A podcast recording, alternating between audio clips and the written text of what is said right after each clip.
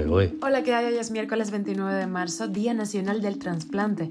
¿Eres donante? Te leo en los comentarios. Estas son las noticias del día. Esto es Cuba a Diario, el podcast de Diario de Cuba con las últimas noticias para los que se van conectando. La Federación Cubana de Béisbol demandará 10 millones de dólares a Yariel Rodríguez. Díaz Canel mete la pata al hablar de Puerto Rico y el gobernador de la isla se lo hace pagar. Y Panamá modifica condiciones de visado de tránsito para los cubanos. Estados Unidos retorna a Cuba a tres jóvenes beneficiarios del paro humanitario. Te contamos los detalles.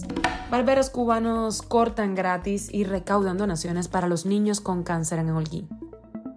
Esto es Cuba a Diario, el podcast noticioso de Diario de Cuba. La Federación Cubana de Béisbol amenazó este martes con una demanda millonaria al lanzador Yariel Rodríguez Jordi tras romper con la institución estatal intermediaria en la contratación del pelotero con los Dragones de Chunichi de Japón. La Federación Cubana de Béisbol informa que el atleta Yariel Rodríguez decidió no incorporarse a la franquicia Dragones de Chunichi, perteneciente a la Liga Profesional de Japón, con la cual posee un contrato de trabajo vigente. El hecho constituye una grave falta a lo pactado para el periodo 2023-2024 entre Dragones, el atleta, y nuestra federación, que actúa como representante en el acuerdo, dice el texto. La Federación Cubana considera que la decisión contradice los esfuerzos realizados para que Yariel se desarrolle en una liga de alto nivel, como por ejemplo la de Japón, y desde allí apoyar a la selección nacional cubana. Francine Romero recuerda que ninguno de los peloteros que abandonaron contratos en la liga japonesa pertenecían a los dragones de Shunichi, como Yariel Rodríguez. El escenario perfecto en este caso sería que Rodríguez obtuviera su liberación lo antes posible. Así podría aplicar más rápido a la agencia libre, concluye el periodista. Cuba a diario. Y el gobernador de Puerto Rico, Pedro Pierluisi, dejó en evidencia a Miguel Díaz Canel, quien hizo referencia a la situación de la isla caribeña parte de Estados Unidos en su discurso en la cumbre iberoamericana celebrada el fin de semana en República Dominicana. Al intervenir el sábado en la reunión de jefes de estados y gobiernos iberoamericanos, el gobernador cubano dijo, reafirmamos el compromiso histórico con la libre determinación y independencia del pueblo de Puerto Rico. A ello, Pierluisi, quien asistió a la inauguración de la reunión pero no pudo participar debido a que no es miembro de la conferencia iberoamericana que la organiza, ripostó en Twitter, si bien mi presencia se limitó a tal actividad, no puedo pasar por alto lo que dijo Miguel Díaz Canel haciendo un llamado a la independencia de Puerto Rico en la sesión de hoy. Aquí creemos en la democracia y se debe respetar el deseo de la mayoría de nuestro pueblo a favor de la estadidad y la igualdad bajo la bandera de Estados Unidos. Le recomiendo, dijo, que se enfoque en liberar a su pueblo del yugo del comunismo, que solo ha traído miseria y dolor al pueblo cubano, subrayó. La respuesta de Pierluisi, que no ha sido recogida, por supuesto, en ningún medio en Cuba, contrasta con los frecuentes llamados de La Habana que condena cada vez que Estados Unidos o algún mandatario cuestiona las políticas del régimen en la isla. Conveniente.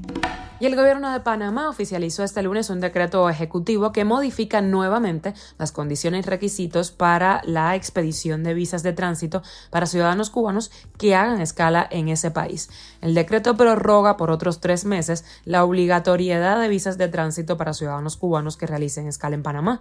El nuevo decreto mantiene dicho requisito y establece que los ciudadanos cubanos que viajen hacia Cuba tengan visa de turismo vigente o residencia en la República de Panamá, posean visa de ingreso vigente del país de destino final o poseen residencia o visa múltiple previamente utilizada y con vigencia mayor de seis meses de Canadá, Estados Unidos, Australia, Corea, Japón, Reino Unido, Irlanda del Norte, Singapur y cualquiera de los estados de la Unión Europea siguen libres de solicitar esta visa. Cuba a diario. Y tres jóvenes cubanos que viajaron a Estados Unidos gracias al programa de paro humanitario fueron devueltos a la isla el pasado 15 de marzo tras haber sido entrevistados por un oficial de inmigración en el Aeropuerto Internacional de Miami.